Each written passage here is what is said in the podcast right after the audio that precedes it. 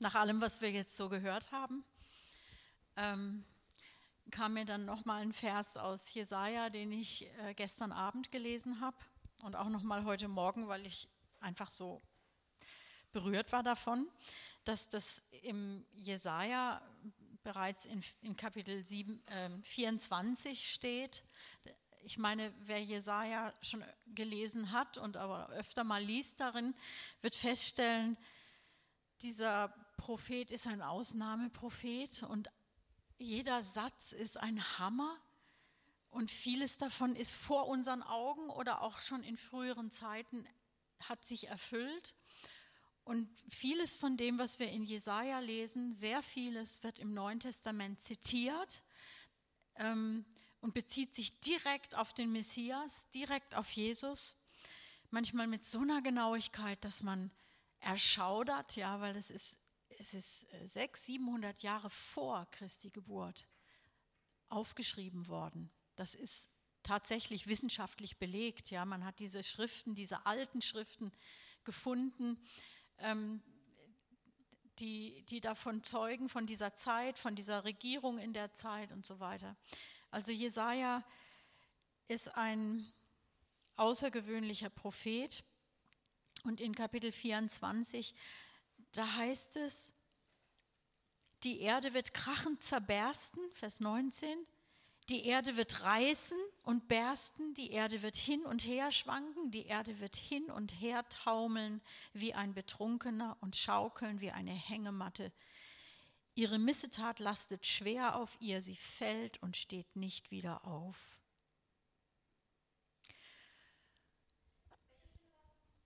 Jesaja 24, Vers 9, äh, 19 und 20.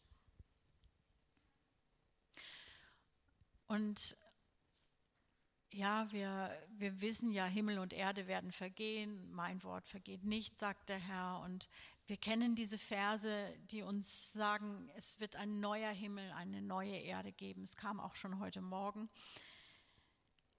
Aber ähm, so schnell wird das nicht geschehen. Vorher wird Gott eine Demonstration machen. Es gibt dieses tausendjährige Friedensreich. Es gibt, äh, können wir genauso im, im, äh, im Alten und im Neuen Testament wiederfinden. Und da sind sich so gut wie alle Christen einig darüber, die den Heiligen Geist kennen und die mit ihm die Bibel lesen dass es dieses tausendjährige Friedensreich geben wird, hier auf dieser physischen Erde, wenn sie noch nicht zerbersten wird. Das heißt, Gott ist in der Lage, diese menschlichen Herrschaften, die wir jetzt vor Augen haben, diese vom teilweise wirklich auch vom Teufel direkt regierten Regierungen,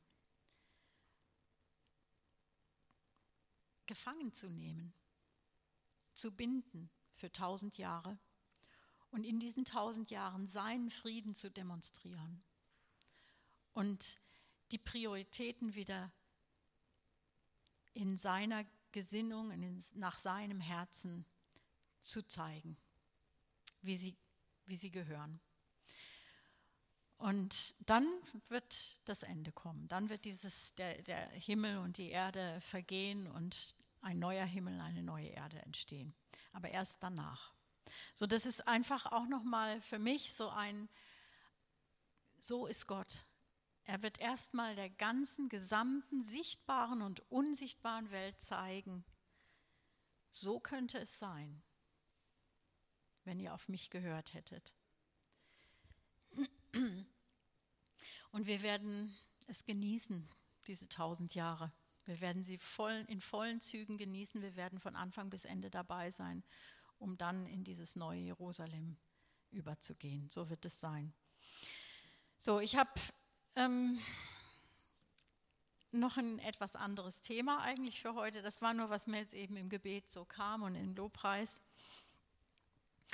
Wir leben ja in einer spannenden Zeit und ähm, wie, wie auch das Zeugnis von Katharina und Daniel zeigt, so geht es, denke ich, vielen. Da schwappt immer wieder so eine Angst hoch. Hä, was wird das? wie wird sich das jetzt entwickeln? Und es ist natürlich viel mehr als nur dieser Coronavirus, vor dem inzwischen viele, viele Menschen Angst haben. Es ist auch, was kommt dann? Und wie geht es weiter? Und wie wirkt sich das aus? Natürlich Thema Wirtschaft und weltweit, aber auch, wie gehen die Regierungen damit um? Wie geht es unserer Freiheit? Wie wird es in Zukunft sein? Und das Ganze ist sehr, ja, da kommt so ein mulmiges Gefühl. Man hat die Ahnung, da kommt ganz gewaltig was aus dem Ruder. Und die Zeit danach wird nicht mehr so sein wie davor. Ich glaube wirklich auch, wir sind in dieser Endrunde. Und es ist schon abzusehen, dass, was in den nächsten Jahrzehnten passieren wird. Ich stelle mir die Welt immer vor wie so einen großen Kuchen. Und da stehen schon welche mit dem Kuchenmesser und versuchen schon abzuschätzen, ich will das größte Stück. Ja, und da hat schon dieser Kampf begonnen und schon lange begonnen, ja, nicht nur in der unsichtbaren Welt, sondern tatsächlich auch in der sichtbaren Welt. Wer kriegt am Ende das größte Stück? Nur die das machen, die haben gar nicht mit Gott gerechnet. Sie machen ihre Rechnung ja nicht mit dem Allerhöchsten, sonst würden sie so nicht handeln und denken. Sie werden sehr, sehr, sehr enttäuscht sein am Ende. Die Geschichte geht ganz anders aus. Wie ich schon gesagt habe, das tausendjährige Friedensreich, da werden erstmal diese alle gebunden und eben gar kein Stück kriegen vom Kuchen. Die werden leer ausgehen. Wie, wie befreiend ist es da, dass Jesus sagt, mein Reich ist nicht von dieser Welt. Also auch das tausendjährige Friedensreich wird nicht das letzte sein, um das es geht. Es wird nur eine Demonstration sein, lang genug, damit es jeder begreift. Wie befreiend, dass wir zu diesem Jesus gehören, dessen Reich nicht von dieser Welt ist. Und wir haben, wir haben ein ganz anderes Erbe. Es geht nicht um diese tausend Jahre, in denen Frieden herrschen wird. Es geht um ein ewiges Erbe, viel länger als tausend Jahre. Wir können bei diesem Endkampf zurücktreten, ganz entspannt, und wissen, unser Erbe ist ein unvergängliches Erbe in Gemeinschaft mit dem Allerhöchsten, der der Friedefürst höchstpersönlich ist, der die Liebe ist, der Licht ist.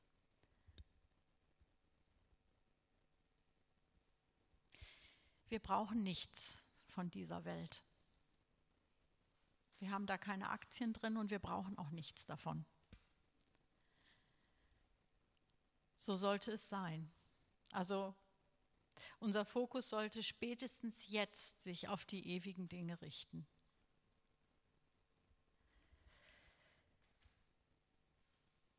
Und damit das geschehen kann, Gott ist so gnädig mit uns, brauchen wir Wachstum. Der Heilige Geist ist der, der uns an die Hand nimmt. Und so wie, wie die Nathalie in ihrem Zeugnis es beschrieben hat, so ist es tatsächlich. Er kommt in unser Leben, nimmt uns an die Hand und in liebevoller Weise führt er uns an all die Wunden und an all die Blockaden und an all die, ähm, ja, auch ja, falschen Festlegungen und, und Härte in unserem Leben. Er, bringt, er führt uns dahin, deckt es auf und er, ist, er heilt, er vergibt, er führt uns in die Freiheit, er führt uns in weites Land, wie, wie wir es auch ähm, lesen können in der Schrift. Er macht unseren Füßen weiten Raum. Und das, da sind nicht unsere physischen Füße allein mit gemeint, sondern da ist unsere, unser Herz, aber auch unsere Seele, die, die natürliche, die Seele, die uns ausmacht, die, ja, die ist damit gemeint. Die führt er in weiten Raum.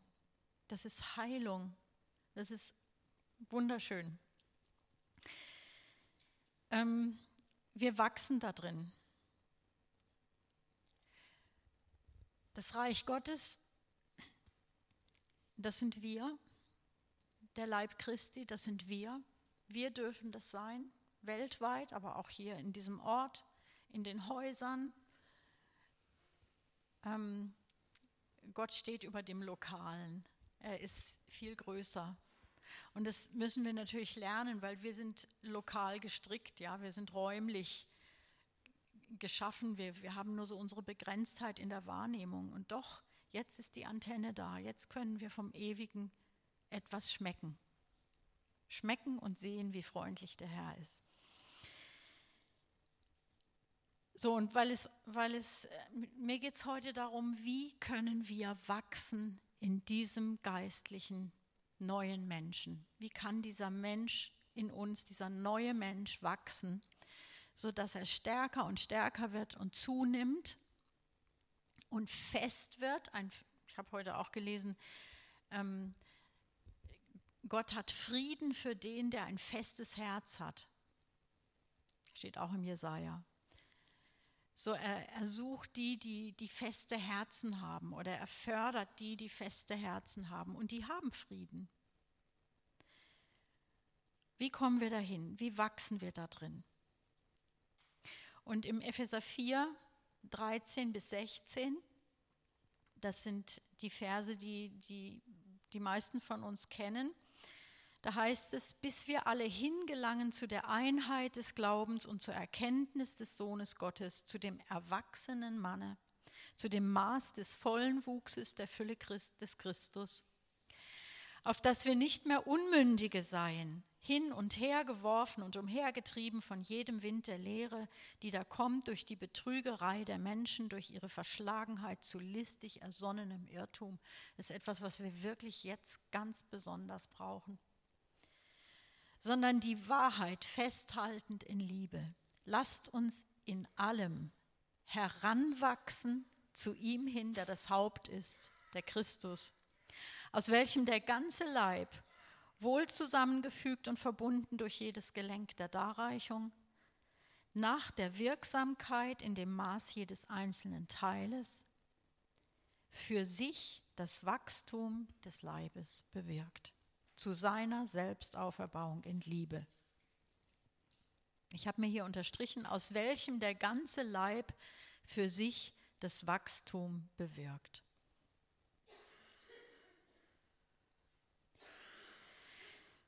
Also von Christus aus vollbringt der ganze Leib das Wachstum.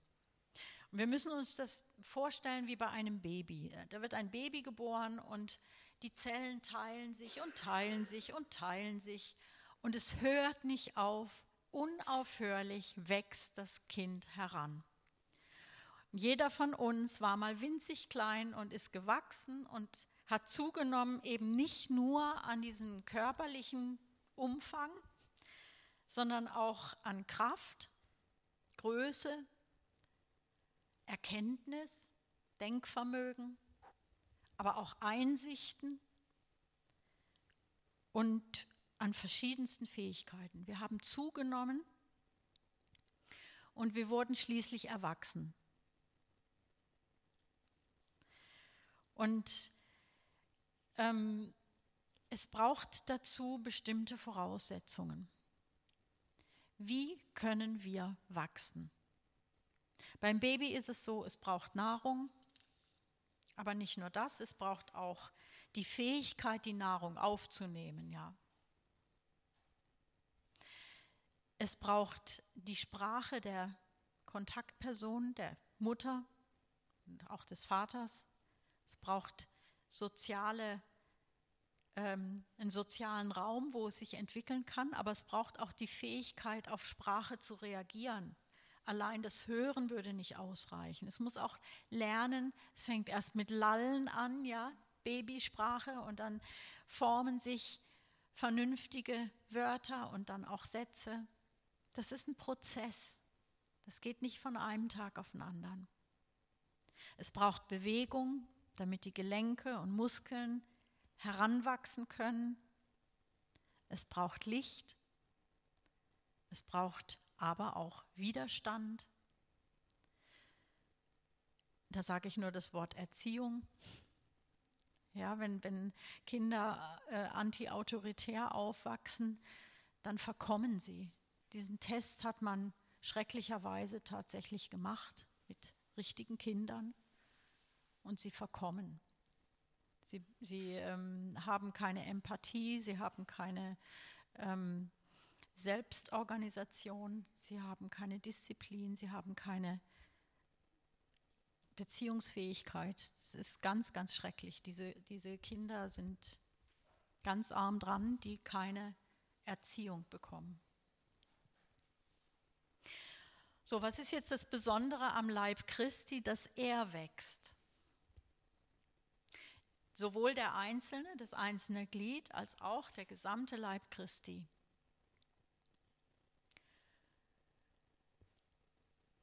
Es ist nichts anderes. Wir brauchen die Nahrung. Das ist das Wort Gottes, es ist unser Brot. Und der Heilige Geist hilft uns bei der Verdauung. Ohne den können wir es gar nicht aufnehmen und verstoffwechseln. Wir brauchen die Kommunikation, die Sprache Gottes, dass er zu uns redet, dass wir zu ihm reden, das ist das Gebet. Und da gehört das Hören genauso dazu wie das Reden. Wir sollen unser Herz vor ihm ausschütten und er möchte zu uns reden. Wenn Gott nicht zu uns sprechen würde, faktisch und tatsächlich zu uns sprechen würde, wir hätten gar keine Beziehung zu ihm. Eine Beziehung lebt von der Kommunikation. Wir brauchen Bewegung. Was ist die Bewegung im Leib Christi? Es ist die Aufgabe, Gabe und Aufgabe. Er schickt dich auf den Weg. Er lässt dich Schritte tun. Er lässt dich, er hat, gibt dir Herausforderungen, an denen du wächst. Aufgaben, an denen du wächst. Und das ist die Bewegung. Nimm sie an, die Herausforderung haben wir auch in dem Zeugnis von Laura gehört, wenn wir solche Herausforderungen annehmen, wachsen wir daran. Und was ist das Licht, was der Leib Christi zum Wachsen braucht und der Einzelne auch? Was ist das Licht? Es ist die Offenbarung des Geistes, was um uns herum geschieht, dass Gott zu uns spricht darüber. Es ist Erkenntnis geistlicher Wahrheiten, das ist das Licht, das wir brauchen. Ja, und der Widerstand, den brauchen wir auch. Wir brauchen, dass uns Gott widersteht, dass er uns lenkt. Wir brauchen seine liebevollen Schläge, damit wir keine, wie der Hebräerbrief sagt, Bastarde werden. Wir brauchen geistliche Muskeln, damit wir nicht schlapp machen. Und das brauchen wir gerade jetzt in dieser Zeit. Der Glaube muss trainiert werden, er muss wachsen in uns. Er ist nicht einfach zack da und das war's, sondern je größer die Herausforderungen, desto mehr wird unser Glaube trainiert, wie ein Muskel. Und am Ende brauchen wir, so wie das Baby auch, um all das zu entwickeln und, und ähm, zu haben, brauchen wir Vertrauen. Das Vertrauen ist so die Grundlage, die Grundlage, wie sich mir diese Dinge erschließen. Ihr habt es sicher schon mal beobachtet, ein Kind ähm, steht auf, wenn es gefallen ist.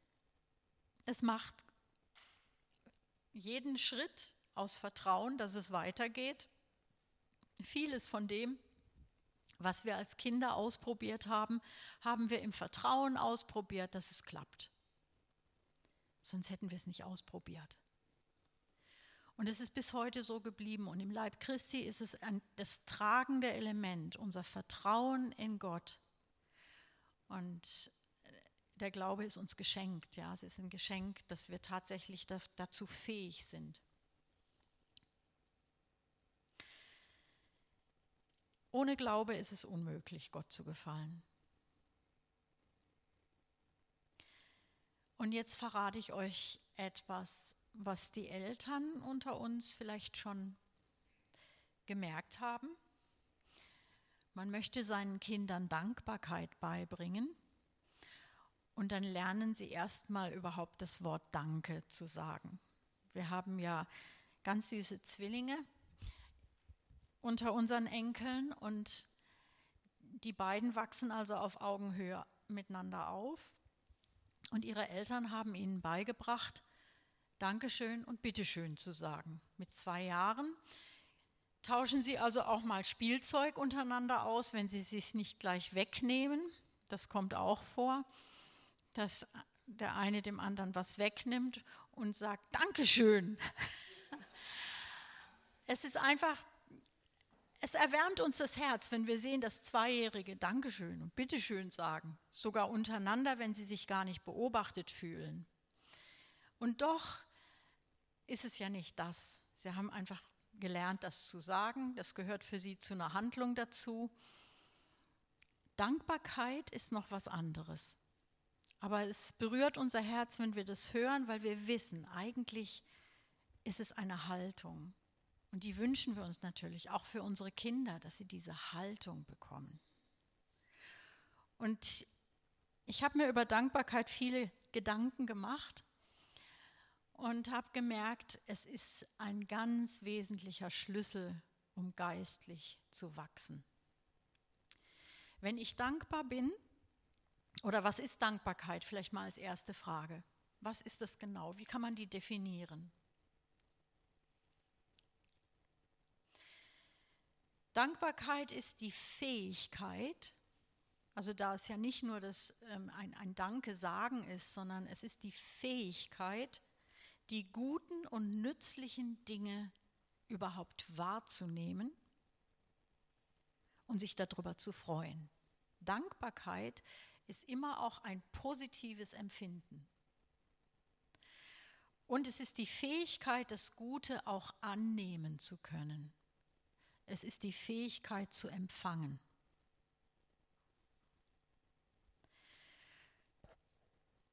Wer gelernt hat, für Dinge dankbar zu sein, seinen Fokus auf diese guten Dinge zu richten, die er wahrnimmt, und sie zu empfangen als etwas, was ihm geschenkt ist.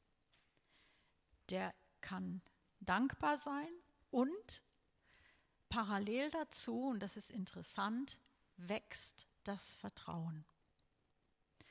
Wenn ich Dankbarkeit gelernt habe, und es ist tatsächlich ein Lernprozess, dann kann ich besser vertrauen, mehr und mehr. So wie die Dankbarkeit wächst, so wächst auch mein Vertrauen. Es wird gut, Gott ist für mich, er teilt aus, ich bin dankbar. Dankbarkeit ist auch fokussiert auf jemanden. Also das ist nicht einfach ein schönes Gefühl freischwebend im Raum, sondern das ist fokussiert auf die Person, von der ich etwas empfangen habe. So und, und mein Vertrauen wächst in dem Maße, wie ich dankbar bin.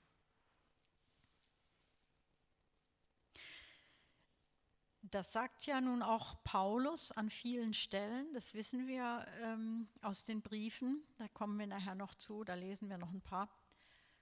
Ähm, er fordert zur Dankbarkeit auf. Seid dankbar alle Zeit für alles. Da wird es komisch, oder? Für alles?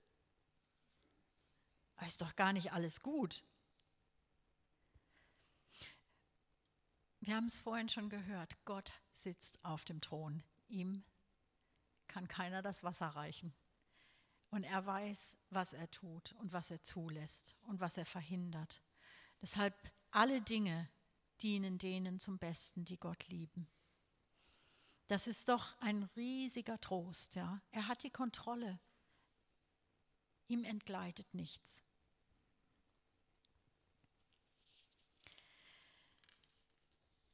Deshalb kann Paulus dann im Philipperbrief, Philippa 4 bis 9, folgende Sätze schreiben.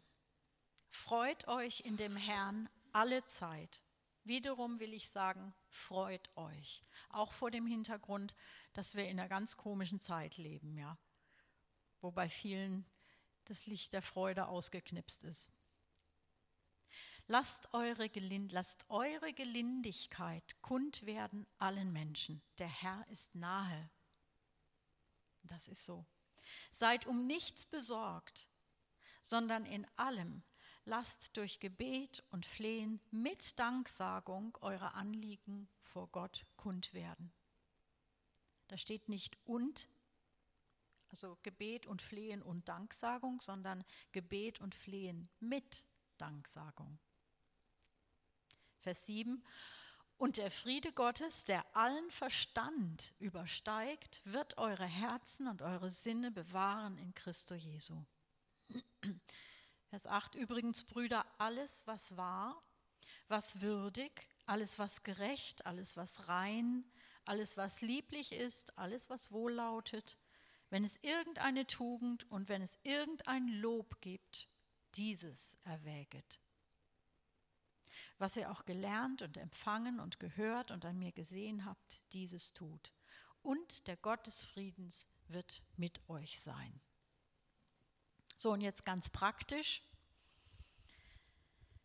Was geschieht gerade Gutes um dich herum?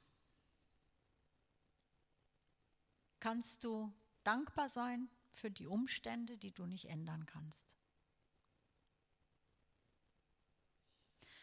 kannst du die erstaunlichen und positiven Veränderungen, die in deinem Umfeld gerade jetzt geschehen, erkennen.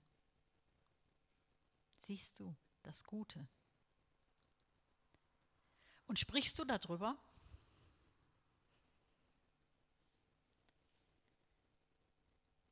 Wie wäre es für, ich weiß nicht, ob jeder was zu schreiben dabei hat, aber wie wäre es, wenn du jetzt einfach mal eine ganz kurze Zeit nimmst und aufschreibst, für was du jetzt dankbar bist, was in den letzten zwei Wochen, drei Wochen um dich herum geschehen ist.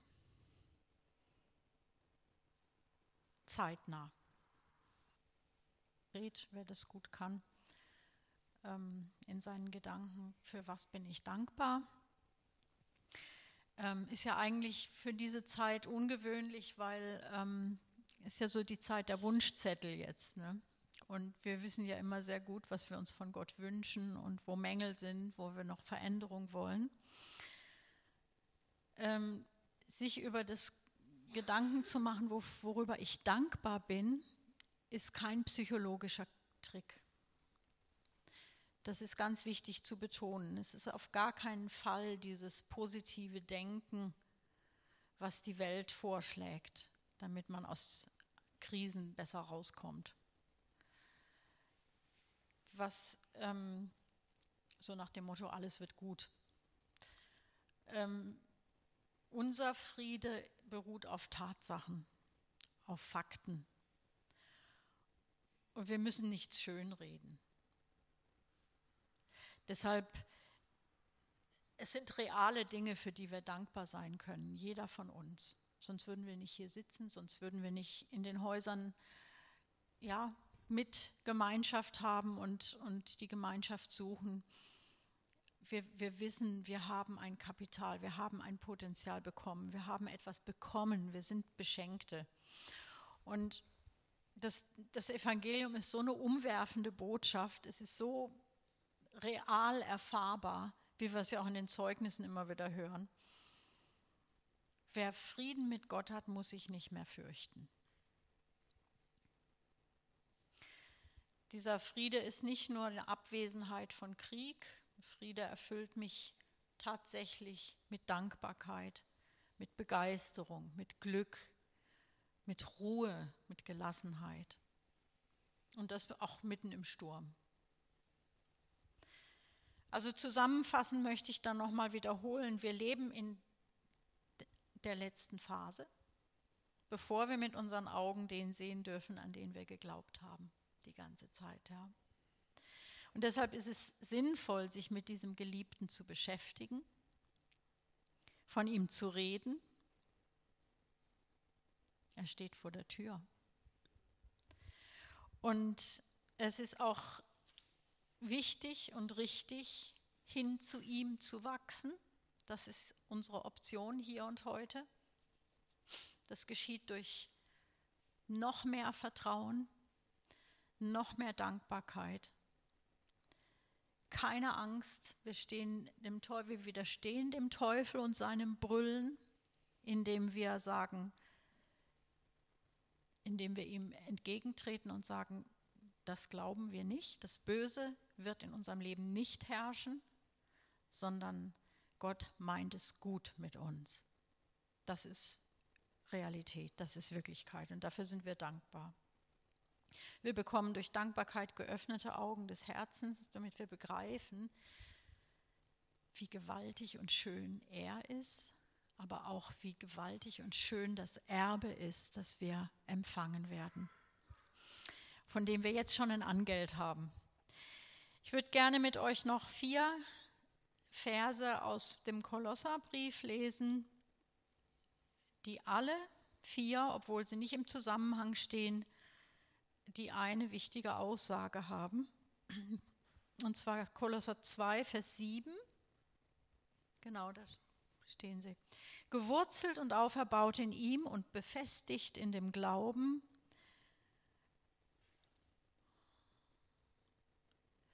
wie ihr gelehrt worden seid, indem ihr überreich seid in Danksagung. Überreich in Danksagung. Und der Friede des Christus regiere in euren Herzen, zu welchem ihr auch berufen worden seid, in einem Leib und seid dankbar. Vers 3, Vers 15, 3, Vers 17. Und alles, was immer ihr tut, im Wort oder im Werk, alles tut im Namen des Herrn Jesus, danksagend Gott, dem Vater, durch ihn. Und Kapitel 4, Vers 2, beharrt im Gebet und wacht in demselben mit Danksagung. Dann sind wir wach, wenn wir unser Herz Dank, zum Dank neigen, wenn wir uns wirklich bei Gott bedanken und einfach sehen, was Gutes geschieht. Dann sind wir wach. Dann kann uns niemand in Furcht und Schrecken versetzen, weil wir sehen das Gute. Amen. Das wünsche ich uns.